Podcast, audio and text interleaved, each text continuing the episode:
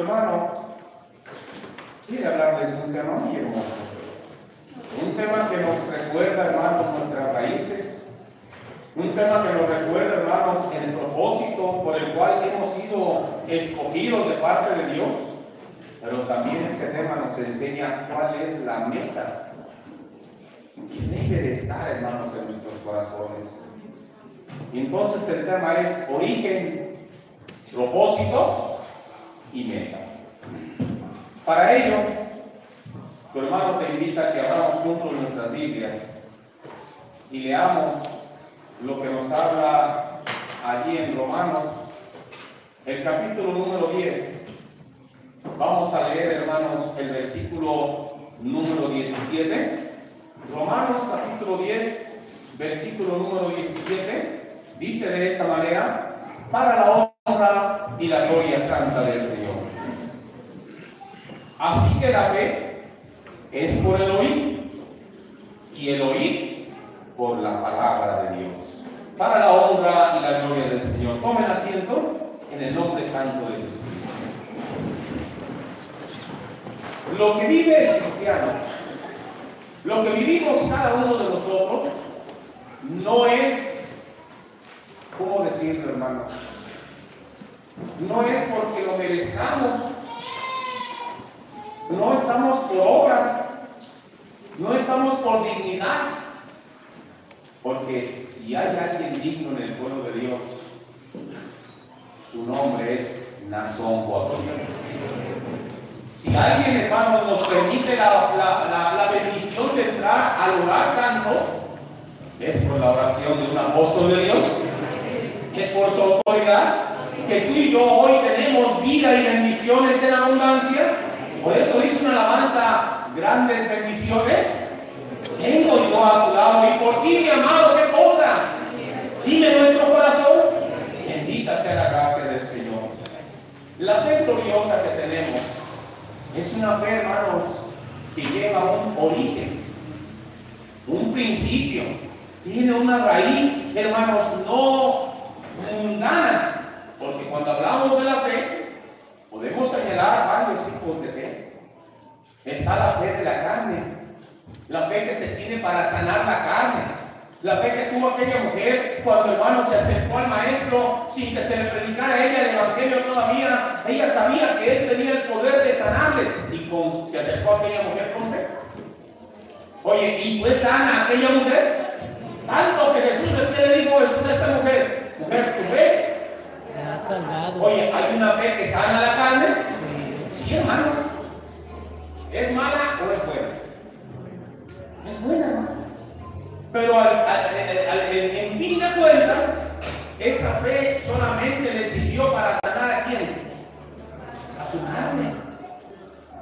La fe de aquella, de, de, María, este, de María y su hermana, cuando falleció Lázaro, ella una día le dijo al maestro, estoy seguro que si tú no hubieras sido mi hermano, no habría muerto. Pero hermanos, pero él murió para que se manifestara la autoridad del hombre de Dios. Lázaro falleció para que Jesús lo resucitara de entre los muertos. Y esa era la fe de los amigos de Jesús, porque María era amiga de Jesús. Lázaro era amigo de Jesús. Magdalena era, era, amiga también de Jesús. Eran tres amigos que él tenía y los amaba mucho. Pero su fe era para sanar el dónde? El cuerpo. Porque aquí resucitó. Al cuerpo. Y al término de su, de su lapso de vida, Lázaro volvió a morir. Porque los días de nuestra edad, ¿cuántos son? 70, Y si los más robustos, 80. oye, pero hay hermanos que llegan a tener más de 80 años, porque la mano de Dios está también con ellos, y porque el propósito de Dios es que todavía estén en el pueblo del Señor. Hay un propósito. Hermanos, era el día 16 de agosto, y llega corriendo, hermanos, un niño hermano, dice mi bisabuela que si puede tomar la Santa Cena. Fuimos, hermanos, a llevarle la Santa Cena. ¿Y sabes cuántos años tenía esta hermana? 105 años. Bendito sea el nombre de Dios. Y empieza a preguntarle el hermano diácono que iba con tu hermano, hermana, ¿hace cuándo se bautizó? Hermano, me bauticé hace un año buscando la gracia de Dios. 104 años y baja las aguas de bautismo. 105 años y no alcanzó a llegar para tomar la Santa Cena, pero Dios se lo permitió, porque Dios nos permite grandes bendiciones. Entonces vamos a ver el origen de nuestra fe. ¿En dónde radica? Porque muchos hermanos hablan en el mundo hablando palabra, palabras, hermano, que ellos aprendieron de la Biblia. Esa es palabra de Dios. Porque hay quienes dicen, hermano, yo no voy al templo, pero aquí me edifico con la palabra de Dios. Y empiezan a abrir la Biblia y me dicen, esa es la palabra de Dios. Pregunto yo a ti, hermano, hermana, ¿esa es la palabra de Dios? No. Cuando yo abro la escritura y hermanos y leo, fíjate bien, el testimonio, porque la escritura son el testimonio de que Dios habló en la tierra la Biblia son el testimonio de que hay una iglesia que Dios fundó en la tierra. Son el testimonio. Pero ¿quién trae la palabra de Dios? ¿Te acuerdas, hermano, que el apóstol Pedro fue el que dijo, y nosotros tenemos la palabra profética más segura? A ver, otra vez, ¿se acuerdan dónde está ese pasaje de la escritura? Vamos a leerlo, este lo dijo el apóstol Pedro, el apóstol del Señor, para que veamos, hermanos, esta palabra que escuchamos nosotros no es palabra de hombres ni por hombres, sino que esta palabra es por revelación de Jesucristo. Y dice aquí, hermanos, segunda de Pedro,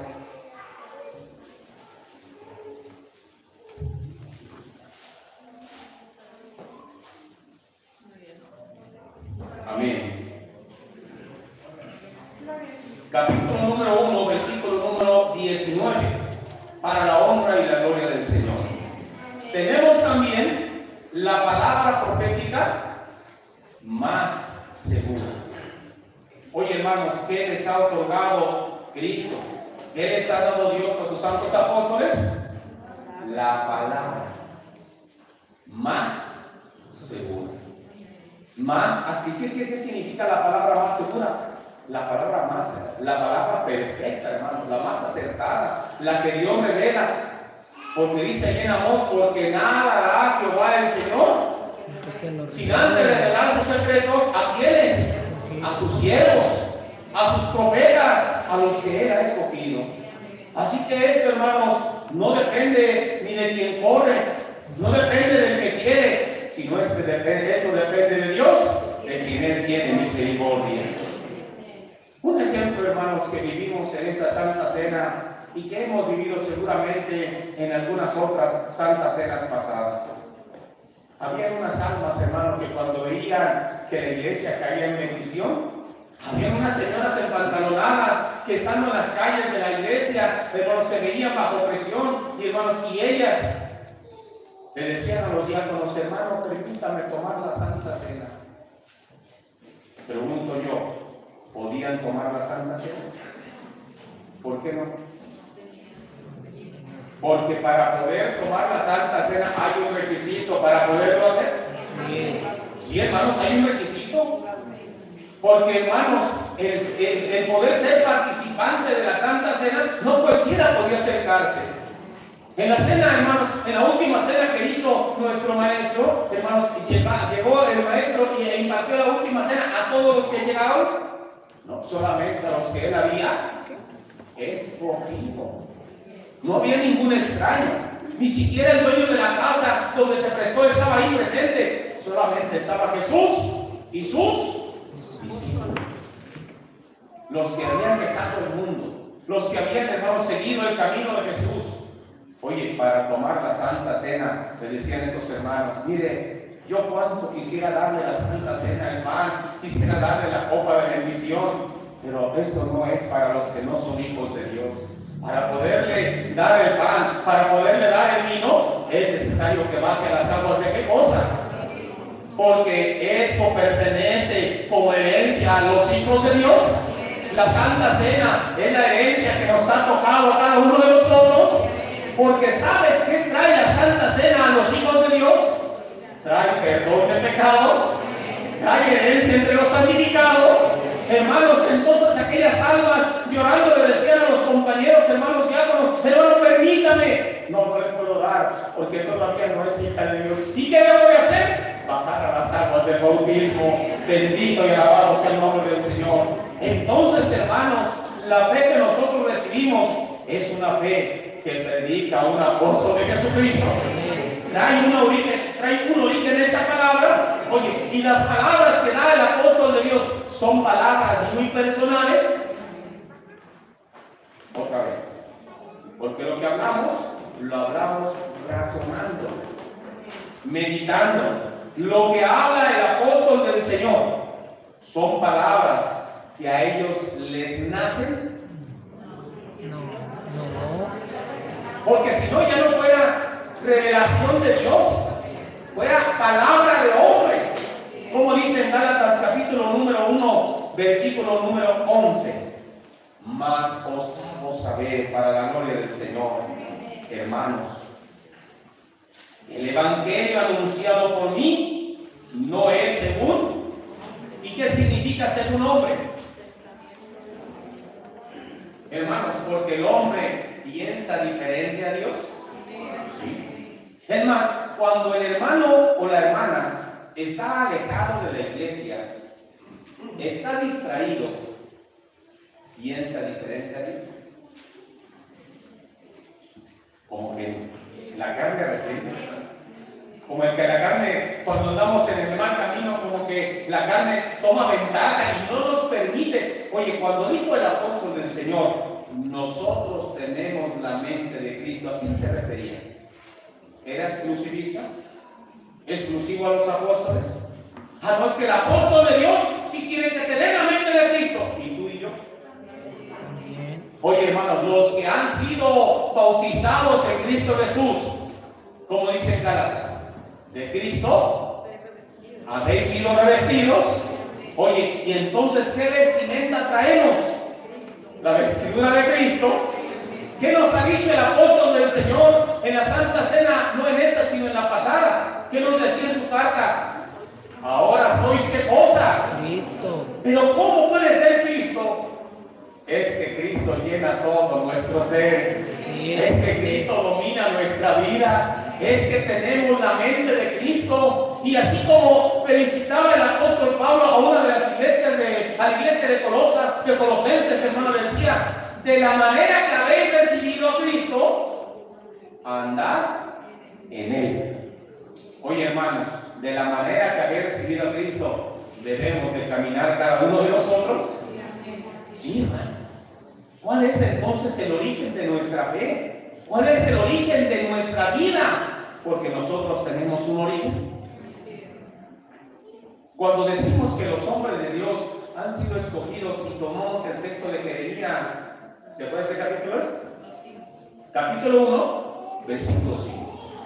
Y empezamos a recordar, antes que te formases en el vientre, oye, la elección de los hombres de Dios está en la mente de nuestro Dios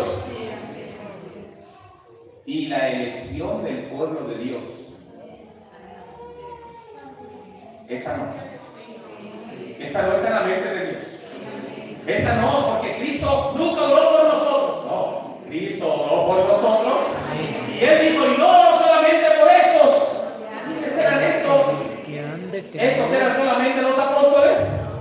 Hermanos, cuando partió nuestro maestro, ¿cuántos perseveraron en la doctrina? Dice la palabra de Dios que estaban en el lugar alto y no estaban solamente los apóstoles, estaba también la iglesia del Señor. Y eran como 120. Y los 120 no eran solamente apóstoles, eran miembros de la iglesia del Señor. Podemos decir, eran nuestros hermanos, eran nuestras hermanas, eran los niños, eran los ancianos de aquel entonces nuestras raíces, hermano, comprender desde, desde dónde venimos, pero desde ahí no venimos. Ahí dio inicio, hermanos, la iglesia de Jesucristo. Por eso invito a que alguien me ayude a leer 2 de Pedro capítulo 1 versículo 2. Segunda de Pedro capítulo 1, versículo 2. para la honra y la gloria del Señor. Amén. Gracia y paz sean multiplicadas Perdón, primera de Pedro 1 y 2. para la honra y la gloria del Señor. Amén. Pedro, apóstol de Jesucristo, a los expatriados de la dispersión en el Ponto, Galacia, Capadocia, Asia y Bitinia, elegidos según la presencia de Dios Padre en santificación del Espíritu, para obedecer y ser rociados con la sangre de Jesucristo, gracia y paz os sean multiplicadas. Dios le pague a nuestro hermano. Versículo 2 dice, elegido según, La presencia ¿qué significa esta palabra? Que no estábamos todavía y ya habíamos elegidos. Ya nos había preparado, oye hermano, se siente hermoso decirte que Dios ya se había predestinado para esta bendición. Se siente hermoso hermano, o hermano pequeño, hermano grande, que ya Dios nos había predestinado para ser rociados con la sangre del Cordero. Se siente hermoso, se- hermanos, en nuestra sangre, en nuestra, en nuestra alma, pensar que nuestro origen radica en el plan de Dios. Porque muchos son llamados, Pocos los escogidos. hermanos, tú de cuáles eres. ¿Te acuerdas que así nos enseñaba el apóstol de Dios a comprender esa alabanza? ¿Tú de cuáles eres? Eres, eres de los que se gozan.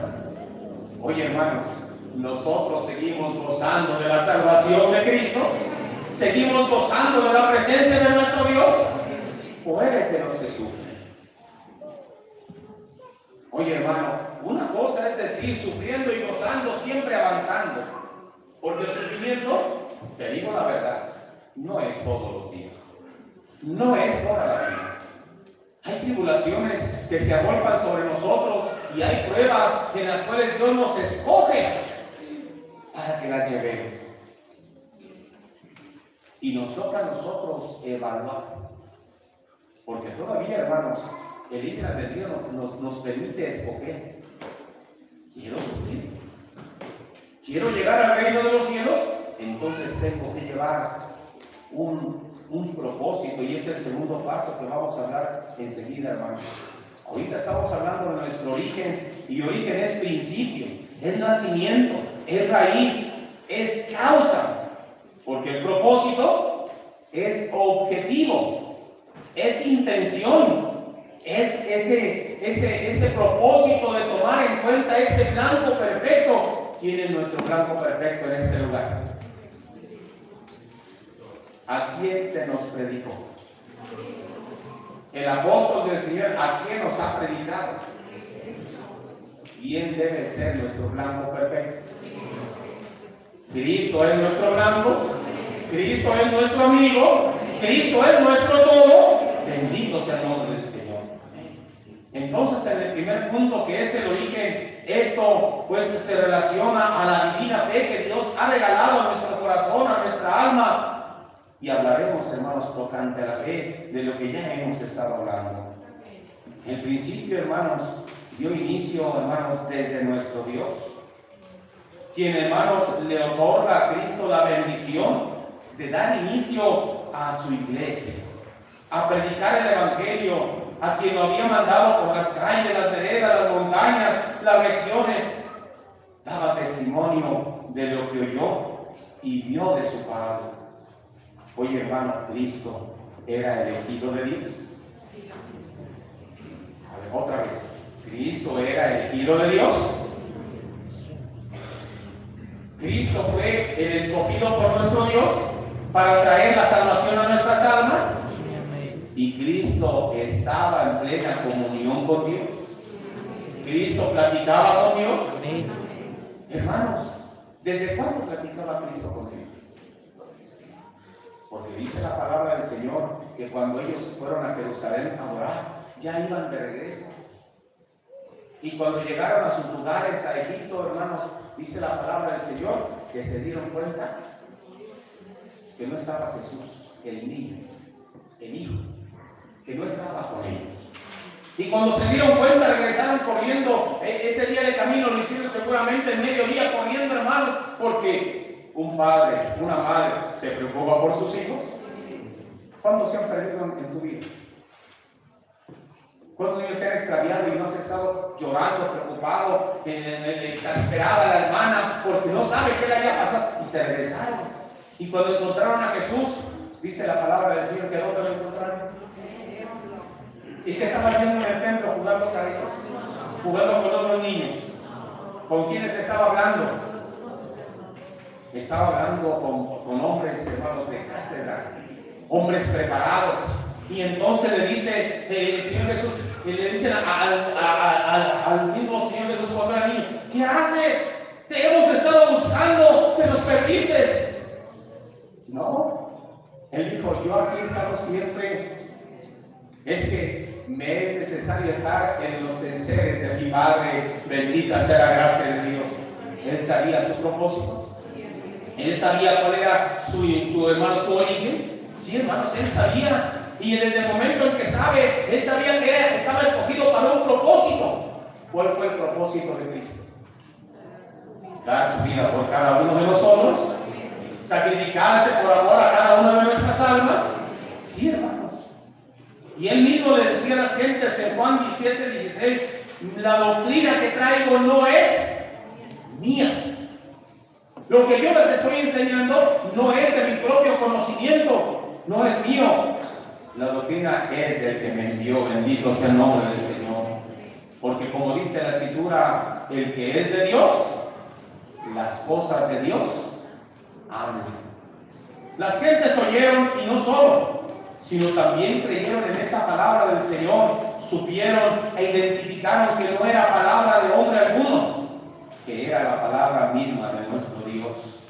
Y les hace y le, y le nace la fe en sus corazones siendo el causante de la palabra de nuestro Dios y el oír de la palabra de Dios, trae consigo una, un efecto.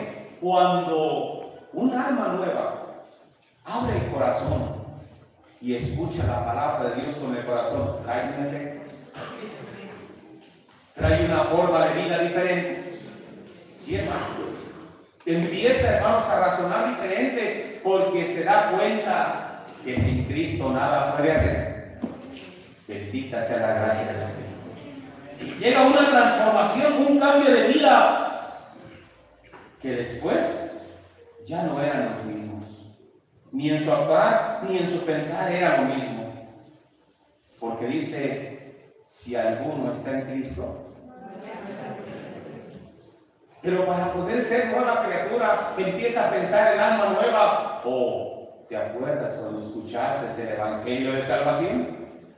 Cómo Dios va haciendo la obra en tu corazón, cómo va haciendo la obra en nuestros corazones.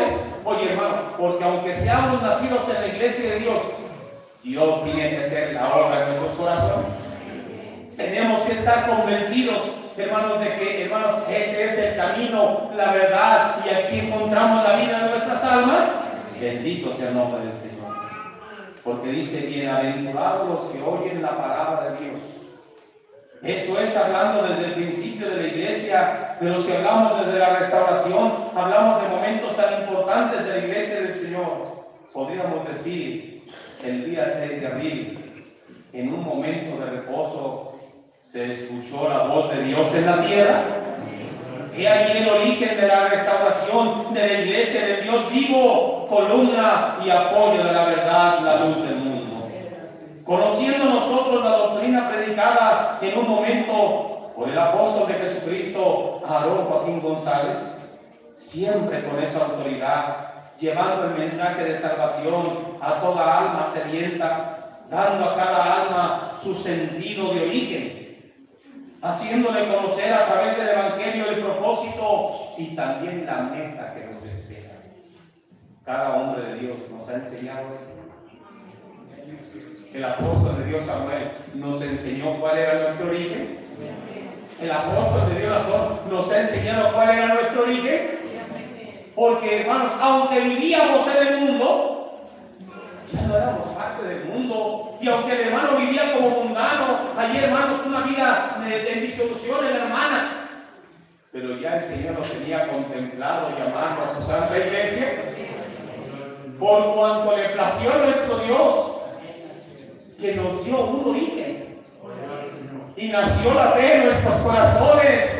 Y esta fe proviene de la palabra que trae un apóstol de Jesucristo. Y ahora este mismo mensaje lo lleva un apóstol de Dios llamado Nazón Joaquín, por la gracia santa del Señor. Hemos visto cuál es nuestro origen. Nuestro origen está en la mente de quién? En el plan de nuestro. Allí está nuestro origen, porque, hermanos, cuando el Señor hizo, nos apartó desde el vientre de, de quién? De nuestra madre. Vamos a ver Romanos capítulo número 8. Vamos a leer desde el versículo número 29. Porque los que antes conoció, oye, antes nos había conocido el Señor. Y eso nos debe de hacer sentir alegres. Porque antes nos había conocido el Señor, pues también nos ha predestinado para que fuésemos hechos conforme a la imagen de quién. Oye, hermanos, tenemos un origen nosotros. El origen es de que seamos conformes a la imagen de quién. De su Hijo. Oye, ese también es un propósito. ¿Por qué tu hermano lo menciona como propósito? Porque si hay un ministerio apostólico, por algo Dios lo puso.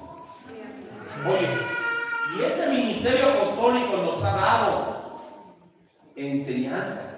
Ese ministerio apostólico ha puesto otros ministerios. Ha honrado a miembros de la iglesia con grados.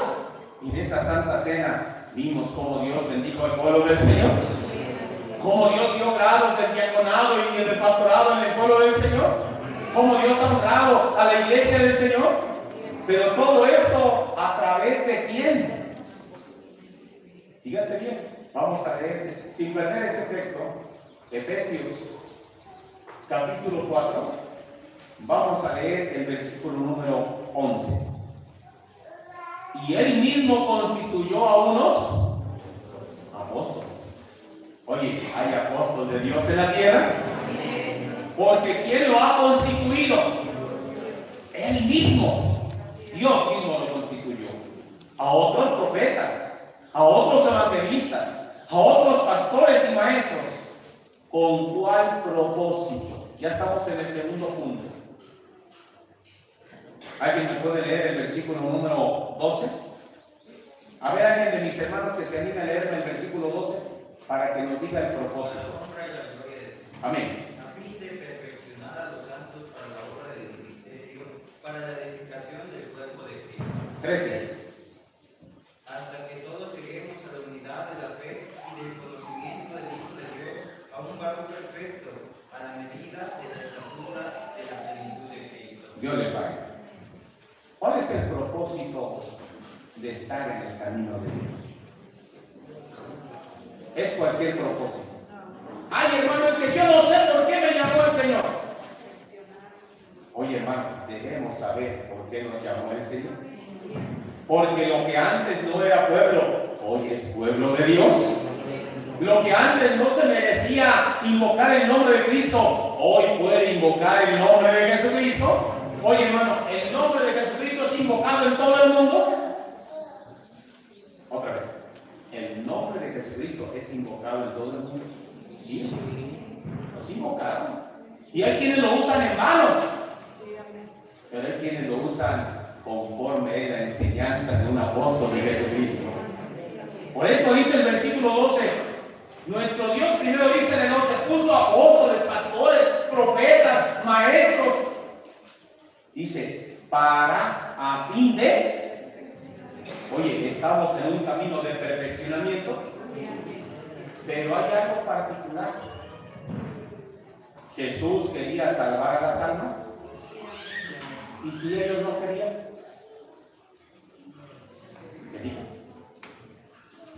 Jesús quería salvar a las almas. ¿Cuántos lo escucharon? El máximo de gentes que lo escucharon, ¿cuántos serían?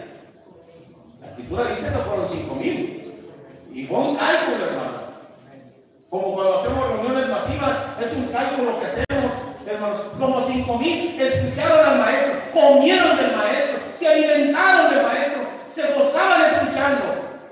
Y dice la palabra de Dios en Juan que muchos de ellos creyeron a Jesús, pero después en sus miedos a los sacerdotes, a los fariseos, a los escribas, miedo para por ser este parte del grupo de Jesús. Miedo porque si eran parte de, esa hermosa predicación, hermanos, corrían el riesgo de ser echados fuera. Pero bendita sea la gracia de Dios. Que en 120 hubo esa obra perfecta. Hermanos, entonces, como dice la Escritura, a fin de perfeccionar a los santos para la obra de. ¿Bajo qué ministerio nos estamos consagrando tú y fíjate, es hermosa esta palabra. A ver, mi hermano, ¿bajo qué ministerio nos estamos consagrando? Porque estamos para la obra del ministerio de quién? A ver, ¿ministerio de Cristo? Cristo envió a un ministro. Cristo envió a un apóstol. Y él tiene un ministerio apostólico para que nosotros nos perfeccionemos en la obra de un ministerio apostólico. ¿Y quién trae ese ministerio? Un apóstol de nuestro Dios, un siervo de Jesucristo, para, a fin de que tú y yo nos perfeccionemos para la obra del ministerio, para la edificación del cuerpo de Cristo, hasta que todos lleguemos. Hay un propósito en Cristo Jesús. Hay un propósito de Dios para nosotros. Hay un propósito en el apóstol santo de nuestro Dios. Hasta que todos lleguemos. ¿Y qué quiere decir la palabra todos? Que no haga falta.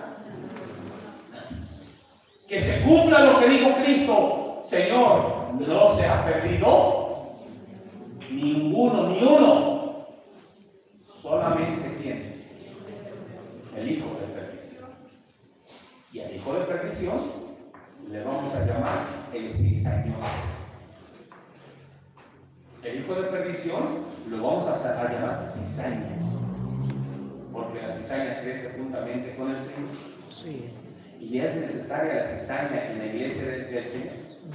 A ver, ¿es necesaria sí o no? Sí. Porque dijo el apóstol Pablo tocante la Santa Cena, oigo que entre vosotros hay divisiones. Y en parte, ¿qué decía? Y en parte lo creo. Porque es necesario que se manifiesten los que son de Dios. Bendita sea la gracia del Señor. Oye, muchos se han opuesto a esta Santa Cena. Muchos se oponían. Sí. Sí, hermano, hubo muchos antagonistas, tanto fuera Como dentro. Se burlaban, decían, no es posible, no va a haber Santa Cena, ¿qué, qué, qué cuento es ese? No es cierto. Oye, ¿y la victoria es de Cristo?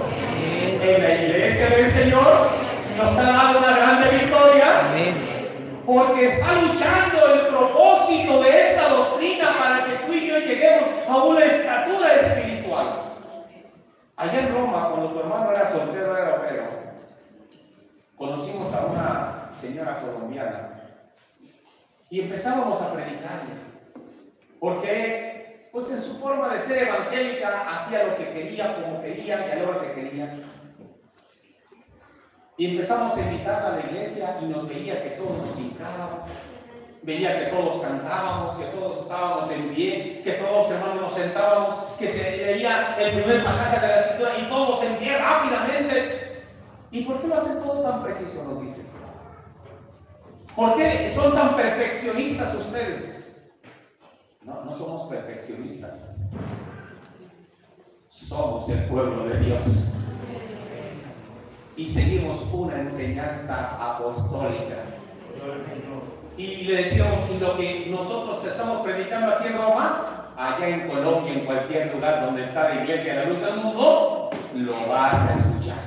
Oye, hermanos, la enseñanza que nosotros hablamos se predica en todo el mundo. Donde está la iglesia de Dios, llevamos la misma doctrina, el mismo propósito, la misma enseñanza. Bendito sea el nombre del Señor. Decía esta señora, no, es que es imposible. Es imposible que ustedes puedan hacer eso. Y sacábamos ese texto. El texto que estamos leyendo y hasta que llegábamos hasta, hasta estos versículos donde dice, hasta que todos lleguemos a la unidad de la fe, del conocimiento del Hijo de Dios, a un varón perfecto. Y le decíamos, ¿tú crees que tú puedes llegar a un varón perfecto? ¿Y sabes qué decía? No creo. Yo no creo que el ser humano pueda llegar. Oye, lo que para el hombre es imposible, Para Dios es posible. para Dios es posible. Amén. Cuando Dios termina de perfeccionar a la hermana, cuando Dios termina de perfeccionar al hermano, quiere decir que cumplió con su propósito. Y después de eso, le permite un tiempo gozar de esa perfección entre nosotros, porque en este lugar han habido hermanos santos de la iglesia de Dios. ¿Has visto ejemplos de hermanos consagrados? ¿Has tenido hermanas consagradas en este lugar? Allá donde, de donde vienen tus hermanos de aquí de Portales, hermanos, nos tocó entregar a dos almas que fueron fieles hasta el último respiro. Llegaron a su origen, a su propósito, y cuando vieron que ya habían cumplido su propósito, Dios se lo llevó. Bendita sea la gracia del Señor. Hermanos, debemos de luchar por el propósito de Dios en nuestra vida. Sí, hermano. Debemos de luchar por el propósito porque es llegar todos al conocimiento. ¿Y qué significa del conocimiento? ¿Qué significa llegar todos a la unidad de la fe? Oye, hermano, un hermano que tiene fe, tiene obras, anda en el mundo. Un hermano que tiene fe, dice que cree, pero anda en pecado. Ahí que le está fallando. Hablemos claro. Yo digo que tengo fe, pero acabo de cometer pecado. Y me los quedo. ¿Eso es fe? No. No, hermano. No nos engañemos a nosotros. Dios no puede ser. Si el mundo dice, el mundo, no hay secreto que dure más de 100 años. ¿Tú crees que Dios no pone en mis manos, como ministro te lo estoy diciendo, no como el hermano Luciano? ¿Tú crees que Dios no pone en mi sentir algo cuando algo no va bien en tu vida? Sí. Había un matrimonio que, hermanos, el, el joven estaba esperando la libertad y le, le llevaba de ganar, hermanos, porque pues la mujer abandonó la iglesia, lo abandonó a él y, y conoció a otra hermana y querían al final juntarse, casarse. Y tanto me exigían, me exigían que yo les decía, miren, pónganse en oración porque si esto es de parte de Dios, rápido se soluciona. ¿Es cierto, iglesia? Sí. ¿Cuánto, ¿Cuánto tiempo pasó, mija? ¿Más de dos años? Casi los tres años, ¿verdad? Dos años y medio pasó. Cuando llegan peleándose ellos. Ah, no, primero llegaron llorando. Que esa jovencita salió embarazada. Eso te estoy diciendo porque ellos se alejaron del propósito de Dios. Llorando, dice hermano, caí en pecado. Este, pues resulta que ya tuve relaciones con este muchacho hace dos meses y no se lo había dicho, pero ahorita que me sentí mal, me hice la prueba y estoy embarazada. ¿Cómo se le llama a ese hijo de él? Sin vergüenza, sin pena. Cuando alguien se casa mal, el primer hijo, de, ¿cómo se considera?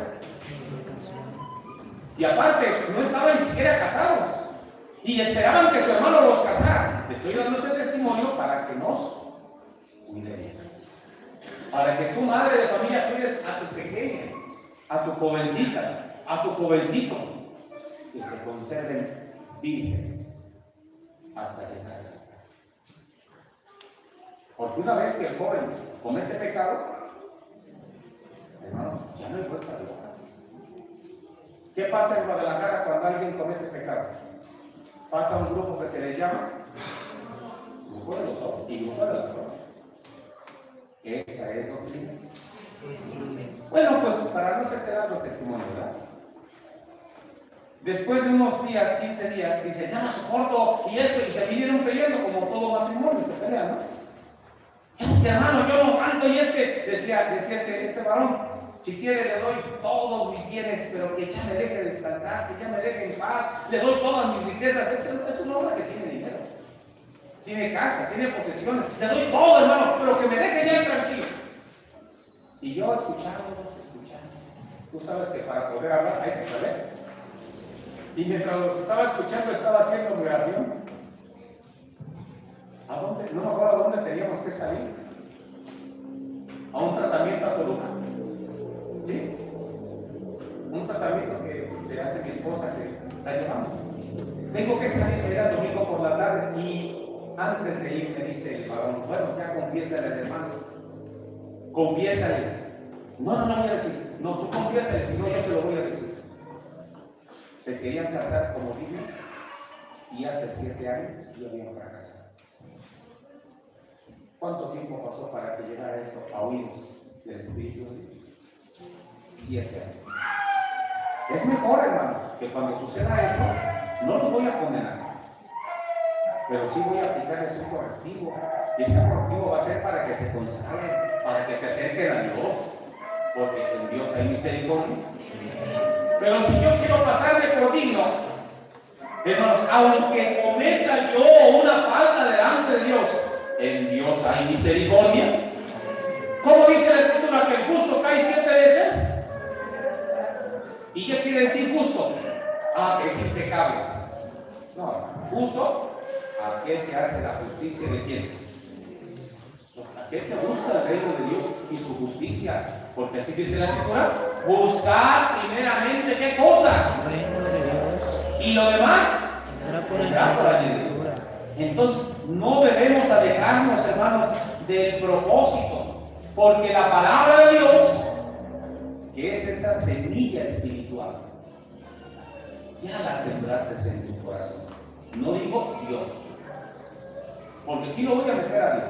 Aquí te hago responsable a ti, hermano, a ti, hermano. A ti, hermana señorita, te hago responsable de tu salvación. A ti, hermano joven, te hago responsable de tus actos. A ti, niño y niña que estás en este lugar, ¿por qué? ¿Por qué los quiero hacer responsables? Porque si el niño comete una falta, ¿a quién se la va a cobrar? A ver, conforme a doctrina, si el niño comete una falta, ¿a quién se la cobra? A los padres. Pregunto yo a los niños, a ver, no me deja ver este. Ah. Si ustedes cometen una falta, ¿a quién va a castigar Dios? A ver, ellos respóndanme. A los papás. ¿Quién que le pega una enfermedad grave a tu papá y que lo recoja? A tu mamá. Porque hay ocasiones que pasan enfermedades ellos por culpa de quiénes? De los mismos. Esa es doctrina. Ya llega el momento en que llega el padre a los 14 años y dice, hasta aquí, hasta aquí yo puedo responder por ti. Porque de aquí en adelante tú eres el propio y solo responsable de tus propios hijos. Bendita doctrina que tenemos. Eso nos enseña un origen de nuestra vida, un propósito. Y allá se enferma la hermana, se enferma el hermano. Y es que, ¿por qué, Señor, llega al templo llorándole, Señor, perdóname, si mi pecado ha sido, perdóname. Y ahí está buscando el arrepentimiento a la hermana. Y hace bien, porque se consagra. Sin deberla ni tenerla. Ahí está el niño pecando delante de Dios escondidas. Por eso debemos instruir al niño en su Carrera. en su camino, para que cuando fuera ya grande, no se aparte de ese camino. Qué hermoso es ver a los hermanos en este lugar, a mis hermanos, y que cuando regresas a tu casa, esta misma enseñanza la va recordando. Acuérdate lo que dijo el Espíritu de Dios. Y allá vas con los jóvenes del mundo y empiezan a hablar palabras obscenas. Ah, no, pues qué fácil es contagiarse del mal espíritu. No, hermano. ¿Sabes qué hacía tu hermano hace 30 años cuando estuvo aquí en Cerro del Judío? Que mi padre era encargado de, de Cerro del Judío. Llegaba al trabajo y me identificaba como miembro de la iglesia a la luz del mundo. ¿Para qué? Yo mismo me ponía esa traba para que el mundo me identificara más rápido. Porque si hacemos algo bueno, ¿qué dice el mundo? A ver, hermano, si haces algo bueno para las gentes que te conocen, dicen, es que es hermano, por eso es así. Es que es Pero cuando hacemos ¿Qué dice? Nada más es ella. Dice, toda la iglesia de ella, seguro son. Porque por unos hagan otros. Pero qué bendición nos da el Señor. Poder saber nuestro propósito. Nuestro propósito es llegar a una estatura espiritual. Nuestro propósito es recordar lo que nos habla en Mateo capítulo 13. Vamos a ver, hermanos, a grandes rasgos, porque ese texto está un poquito largo. Vamos a leerlo a grandes rasgos la parábola del sembrador. Ya la conocen todos. Y tu hermano la señaló, del versículo 1 al versículo 9 empieza a hablar dónde cayó la semilla. Dice, parte de la semilla para la gloria del Señor, y mientras sembraba, parte de la semilla cayó junto al camino. Versículo 5, parte de la, de la semilla cayó en pedregales. Versículo 7, parte cayó en espinos. Versículo 8, y parte cayó en buena tierra. Nuestro propósito nos debe de enseñar en dónde quiero que caiga. Porque hermanos, Dios tiene un propósito para nosotros.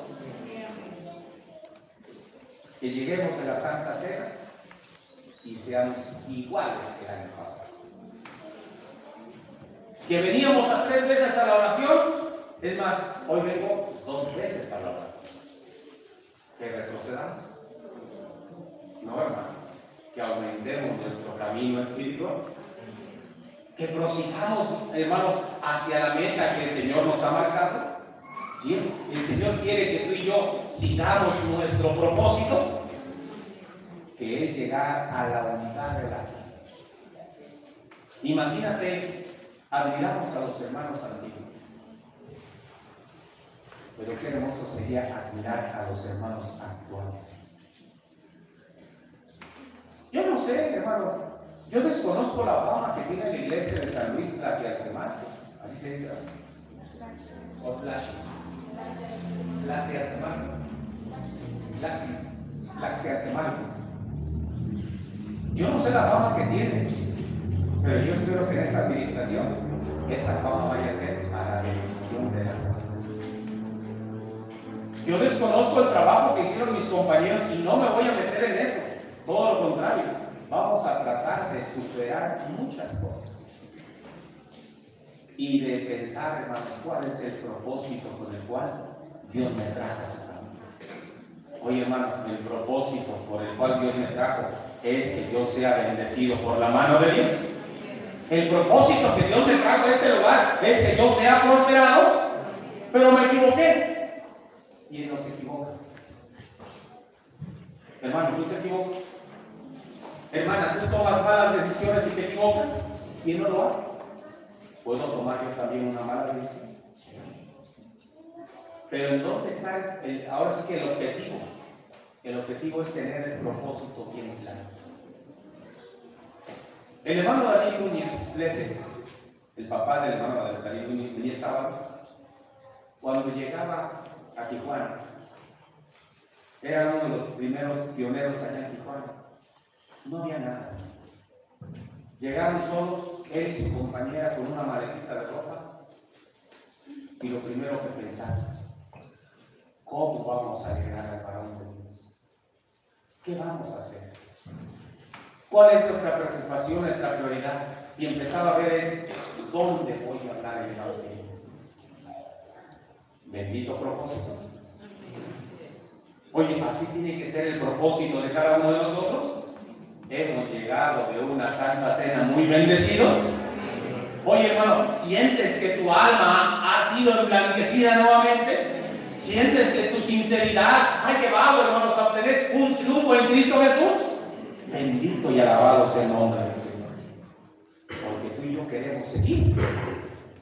Después de comprender el propósito, es seguir hacia la meta. Porque lo que hicimos el año pasado, ya te va atrás. No nos va a pedir cuentas.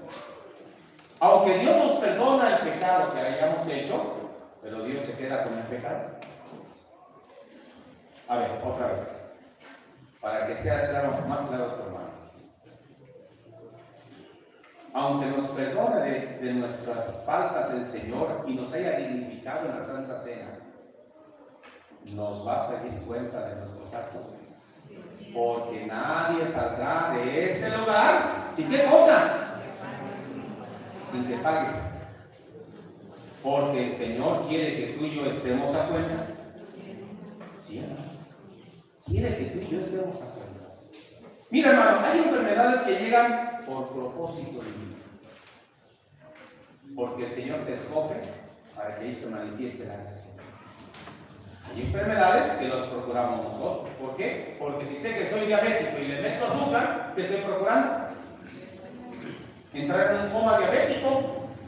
Y si yo mismo estoy en pleno conocimiento de mi propia enfermedad y me estoy envenenando más, está arriesgándose el hermano a perder su vida.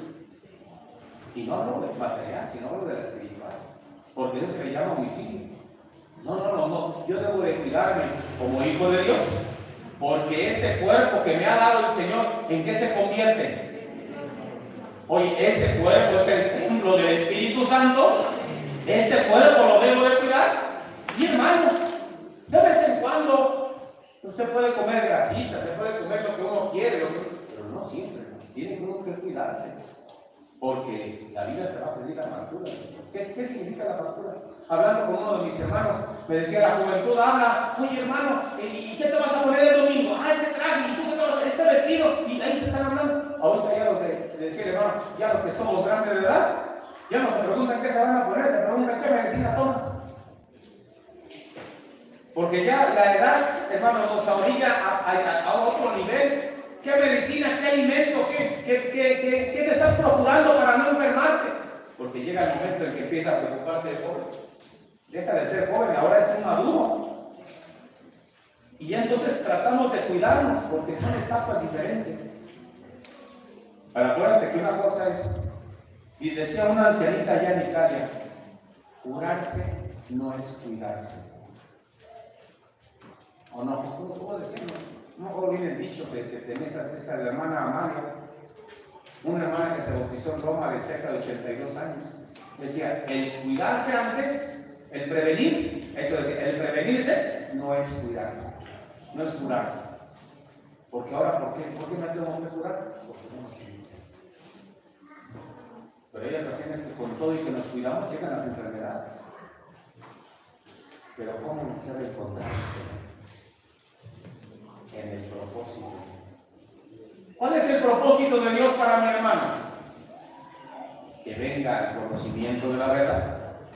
Que comprendamos juntos la doctrina y la enseñanza de un apóstol de Jesucristo. Bendito y alabado sea el nombre de Dios. Por eso decía en esta parte de, de la escritura, en la parábola del sembrador, empiezan los discípulos a decirle, "Señor, ¿por qué, por, qué, ¿por qué a nosotros nos hablas claro y al mundo le hablas en parábolas? Porque, hermanos, la palabra que tú y yo hoy entendemos, esa palabra fue oculta al pueblo de Israel. No fue revelada totalmente a ellos, no fue manifestada totalmente a ellos. Habla el versículo número 19, cuando empieza a hablar, hermanos, el propósito de esta palabra. Cuando alguno, alguno oye la palabra del reino y no la entiende, viene el malo y arrebata lo que fue sembrado en su corazón. Este es el que fue sembrado al camino. Oye, hermano, cuando uno pone la palabra de Dios a un lado, porque dice, no, yo amo más a mi familia que. ¿En dónde pone la palabra? En el camino. Había una hermana, la hermana Nora. Ella sí me lo dijo y nos lo dijo, creo que nos lo dijo los dos. Mira, hermano, tal vez voy a pecar al decirlo. Pero mientras no sea hermana de la iglesia, mi prioridad no es Dios. Mi prioridad son mis hijos. ¿Estaba bien o estaba mal? No estaba, no era hermana, era un oyente. A mí me dio mucho gusto saber su razonamiento. ¿Sabes por qué? Porque le empezamos a hablar del amor de Dios. Y ella lo comprendía y lloraba. Después de medio año o de unos meses decía hermana, mira hermano, yo tengo una petición delante de Dios. Si Él me la responde, yo le prometo que voy a hacer no la más fiel, pero sí una de las más fieles en la iglesia de la luz. Esta hermana es de Ecuador. Llega el momento en que llega el apóstol de Dios a Roma.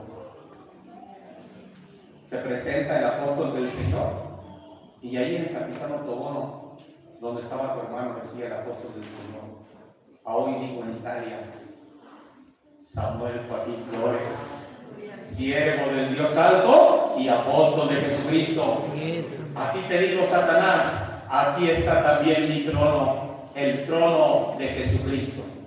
Y la hermana se quedaba mirada, lloraba, hermanos, implacable. Se fue el apóstol de Dios contento en aquella primera presentación que hizo en Roma.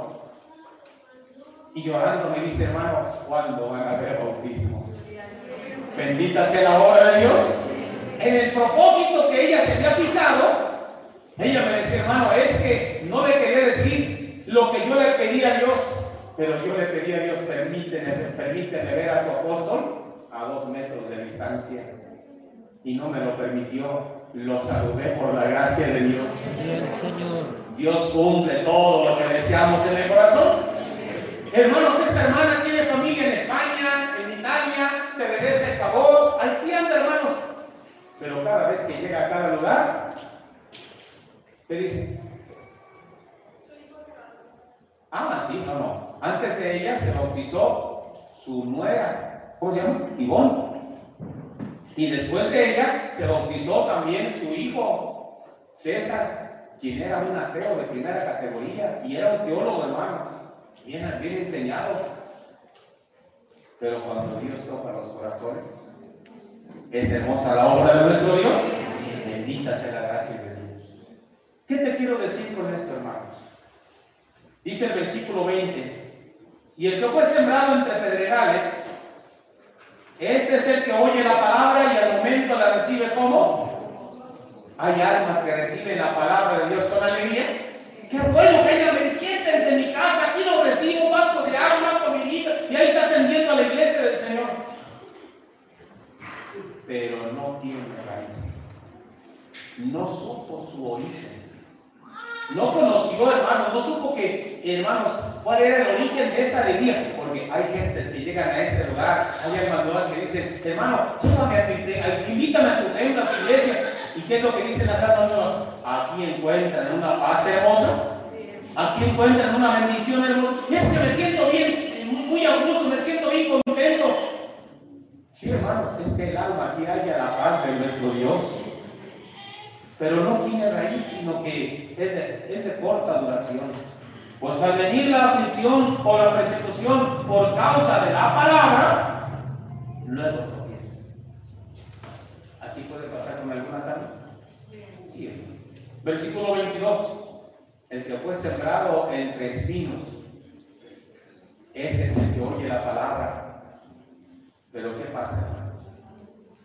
El afán de este el afán de este siglo y el engaño de las riquezas ahogan la palabra y se hacen. Yo aquí me detengo porque siento que algunos se pueden sentir juzgado o juzgado. En este lugar todos necesitamos trabajar.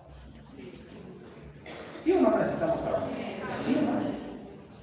Las hermanas, inclusive eh, eh, de los cuatro hogares o cinco que he visitado hasta ahorita, han llegado y están trabajando.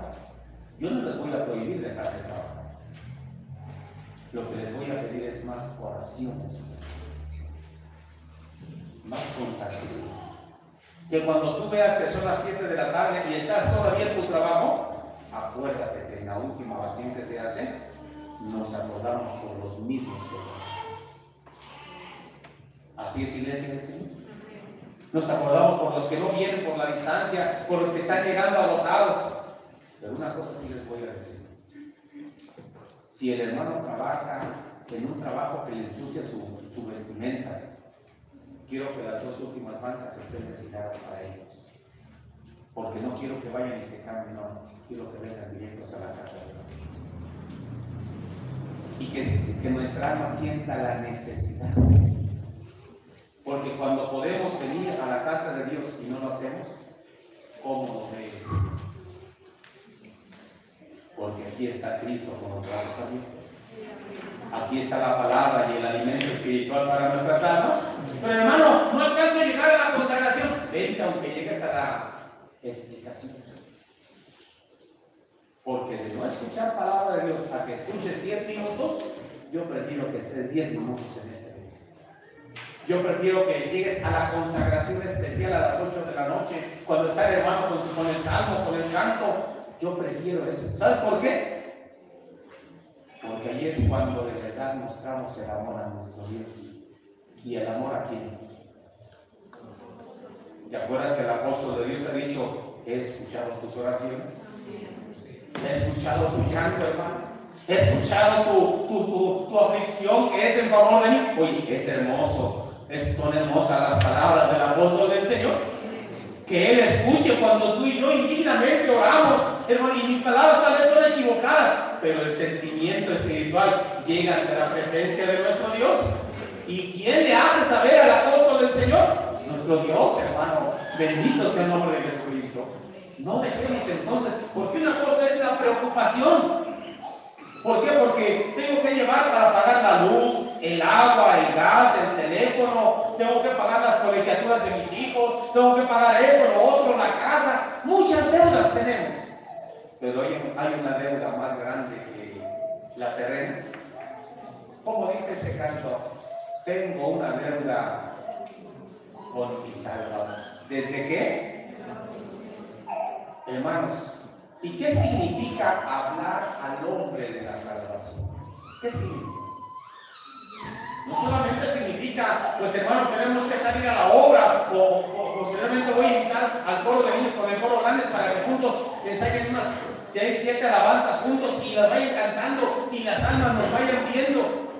No solamente eso significa, sino la conducta la demostración de amor a nuestro Dios es cuando más enfermo estoy, cuando más cansado estoy, cuando más agotado me siento, es cuando más cerca de Dios debo estar. Oye, en Dios hay misericordia. No te sientas juzgada, hermana o hermano, que vas a llegar de trabajar, no, hermano. Todo lo contrario, va a ser grande alegría para nuestro Dios. Oye, y los que estamos aquí reunidos, ¿nos vamos a alegrar con los hermanos que vengan? Sí, hermano, debemos de alegrarnos, porque somos un cuerpo en Cristo Jesús. Somos el pueblo que Dios ha llamado en estos últimos tiempos. Bendito y alabado sea el nombre del Señor. Y dice el versículo 23. Ah, perdón, antes del 23, porque en el 22 dice, dice, las riquezas ahogan la palabra y hacen infructuosa. ¿A quién hacen infructuosa? Al alma. Cuando yo veo hermanos que no vienen por trabajo, pero cuando se nos dice hermanos, hay un proyecto ahorita en la iglesia del Señor. En ocasiones son los primeros que dejan su trabajo por venir a la iglesia. O después del trabajo, llegan a trabajar. Porque cuando se ha tratado de trabajar, ha trabajado la iglesia del Señor. Sí, hermano. Hablemos de un trabajo muy reciente. ¿Cuál sería? Los baños. Se unió la iglesia del Señor. Trabajaron. Se mostró algo de unidad, hermanos, en nuestros corazones.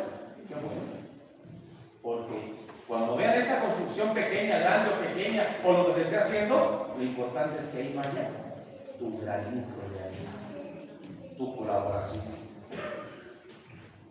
Y dice el versículo número 23, más el que fue sembrado en buena tierra, ese es el que oye y entiende la palabra.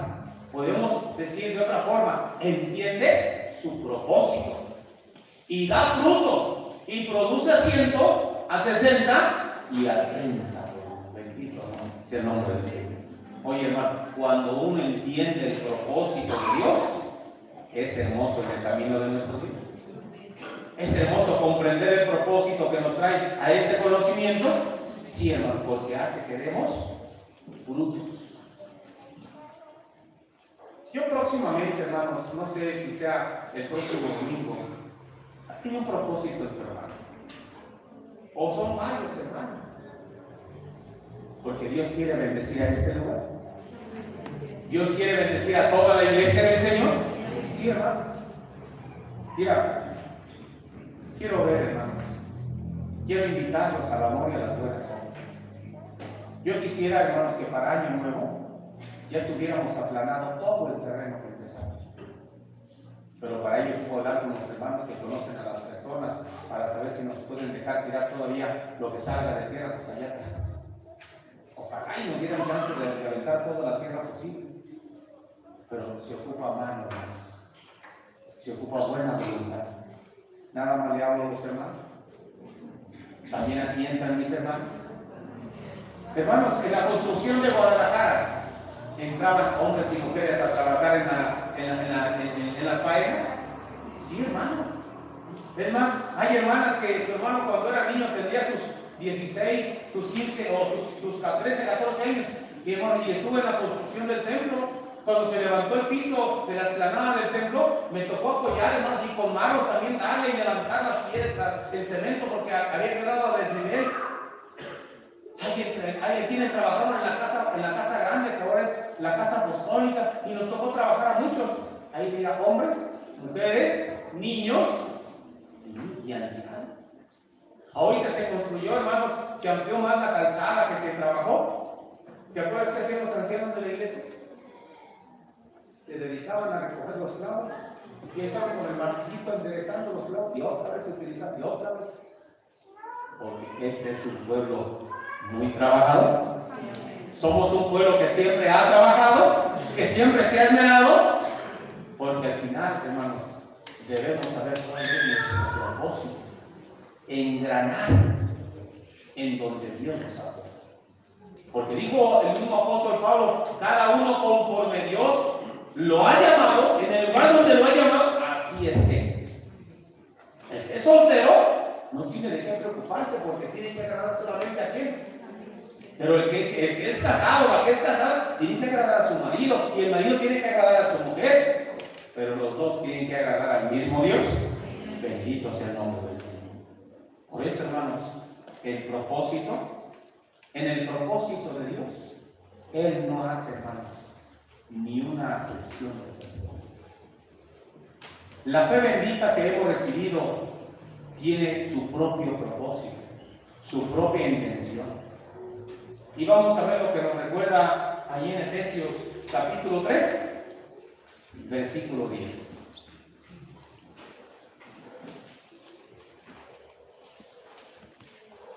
Amén.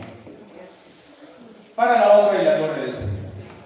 Para que la multiforme sabiduría de Dios sea ahora dada a conocer por medio de la iglesia a principados y potestades en los lugares celestiales, conforme al propósito eterno que hizo en Cristo Jesús, Señor nuestro, en quien tenemos seguridad y acceso con confianza por medio de la fe en Él, para la honra y la gloria del Señor. Oye, hermanos, la sabiduría que tenemos, como dice la Escritura, tiene muchas formas. La multiforme sabiduría quiere decir que no se enfoca solamente a una sola cosa, sino a muchas cosas. Y así como el cuerpo es diferente un miembro de otro, también hay sabiduría diferente. Bueno, todo nos lleva a agradar al mismo, al mismo Dios. Porque la cabeza de este cuerpo, ¿quién es? Es Cristo el Señor. Y aquí en la tierra hay alguien que representa la cabeza de Cristo. Es el apóstol del Señor. Y su doctrina la recordamos en la de 5, en la de 9, en la de 6, en los servicios, en las dominicales. En todo momento se recuerda la palabra de un apóstol del Señor, porque es el mismo La fe se da, la fe se le da un mantenimiento, un cuidado, se le debe dar un sustento, darle atención. De otra manera, la fe puede naufragar. Oye, hermanos, la fe que se recibe una vez y para siempre puede eliminarse, puede acabarse. Como que no veo muy convencidos. A ver, otra vez. La fe que una vez recibimos puede terminarse en el alma. Sí. Si la fe es por el oír, ¿cómo se alimenta la fe? Palabra de Dios.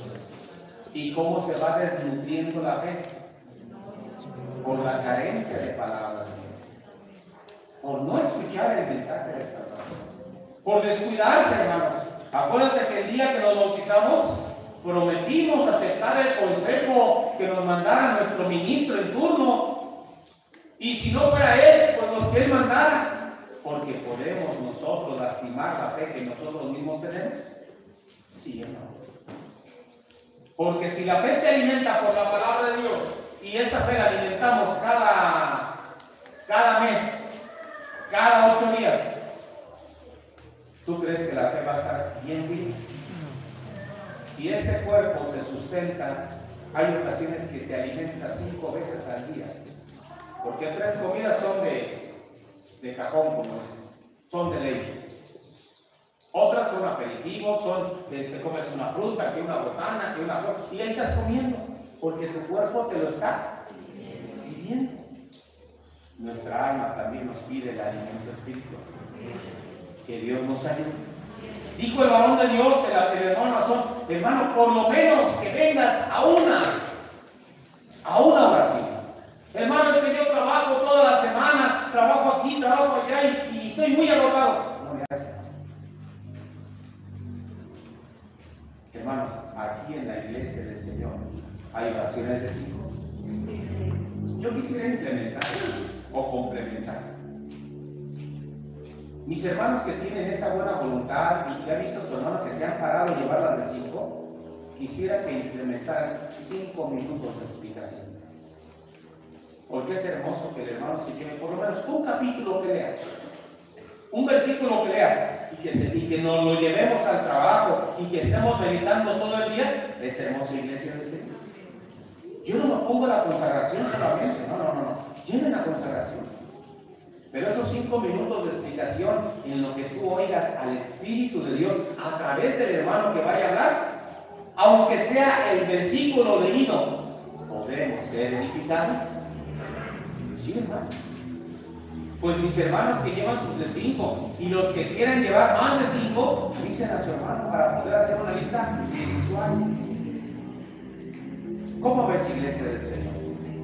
Tu hermano quiere esté cubierto por todas las familias de la iglesia. A ver cómo es. Es hermoso cuando tu hermano llegó a este lugar y había 15, 20 hermanos. En la de 5, y yo, yo me alegré, hermano. Pero ¿cuánto tiempo van a durar los 15 hermanos que vinieron? El sábado, ¿cuántos vinieron del pueblo? ¿Cuántos se acuerdan cuántos vinieron del pueblo? Aquí veo dos. Póngale tres. Tres hombres y dos mujeres. Una, dos, tres también.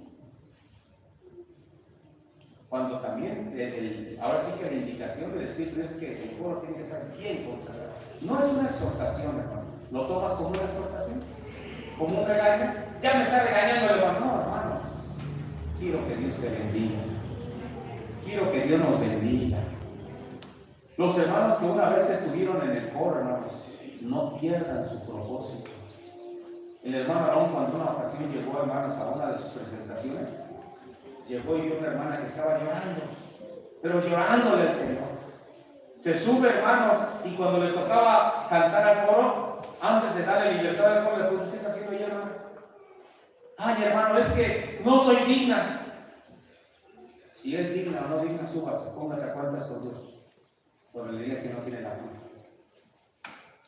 Le dijo el hermano, si el que recibe el llamamiento del coro, porque el estar en el coro es una vocación, es un llamamiento de Dios. Y hablo porque hay niños en el coro y que el día de mañana van a ser jóvenes. Desde ahí toma Dios tu voto. Porque los niños que han sido del coro y que no se han subido, acuérdense que están corriendo un riesgo. ¿Alguien sí sabía ese testimonio del hermano? Que le dijo a esta hermana, si usted no persevera en el coro y viene el Señor por usted, se condena. Oye, el coro a quién le pertenece. Otra vez, vamos a, el coro a quién le pertenece. Le pertenece al apóstol del Señor. No ha dicho el apóstol de Dios, ustedes son mis levitas espirituales, son mis cantores, son los que me alegran. Yo les digo hoy a los hermanos que pertenecen al coro y que por X o Y se bajaron, hoy les dice el Espíritu de Dios, restáurense en el coro. Súbanse al coro para que Dios los bendiga. Porque ese llamamiento no, no fue, hermanos, para ser parte del pueblo de Dios. No, el ser hijo de Dios es un llamamiento aparte, porque el ser del coro es muy aparte. Hermanos, que Dios nos bendiga. Que Dios ayude a mis hermanos del coro. Que Dios bendiga a la niñez del coro. Es una responsabilidad, es una bendición que ellos tienen, hermanos, para responder y estar a un lado del apóstol de Jesucristo. ¿Crees que esta palabra nos pueda servir? Hermanos, y como meta, pues hermanos, tenemos como meta obtener la corona. Como meta, hermanos, sabemos que Dios es el que produce así el querer como el hacer su buena voluntad en el propósito. Pero ya cuando hablamos de la meta, es cuando ya terminamos nuestra carrera espiritual. Es allá donde nos queremos. Por eso dice la alabanza, hermano mío, ya te quiero. No nos perdamos. Acudamos, hermanos. Apenas que lo van a poder organizar, hermanos, para poder aplanar todos, hermanos, con los que tengan esa buena voluntad. Los hermanos se van a echar a trabajar con ustedes. No es que nada más los voy a ver, no, hermano. Metámonos juntos para alegrar. ¿A quién? Yo quisiera, hermanos, que para fin de año hiciéramos algún intercambio de regalos, hiciéramos alguna convivencia. Y hermanos, este, el hecho de que convivamos como pueblo de Dios cuenta mucho delante de nuestro Dios. Las gentes observan todos esos movimientos. Sí, hermanos, que Dios nos une. Nos une al propósito de nuestro Dios. Nos une al propósito de la doctrina y que todos pongamos, como dice en Colosenses 3.2, poner la mira en las cosas de arriba y no en las de la tierra. Buscar primeramente el reino de Dios y su justicia y todas las cosas nos serán añadidas. Que Dios, hermano, nos bendiga en su santa y su bendita palabra.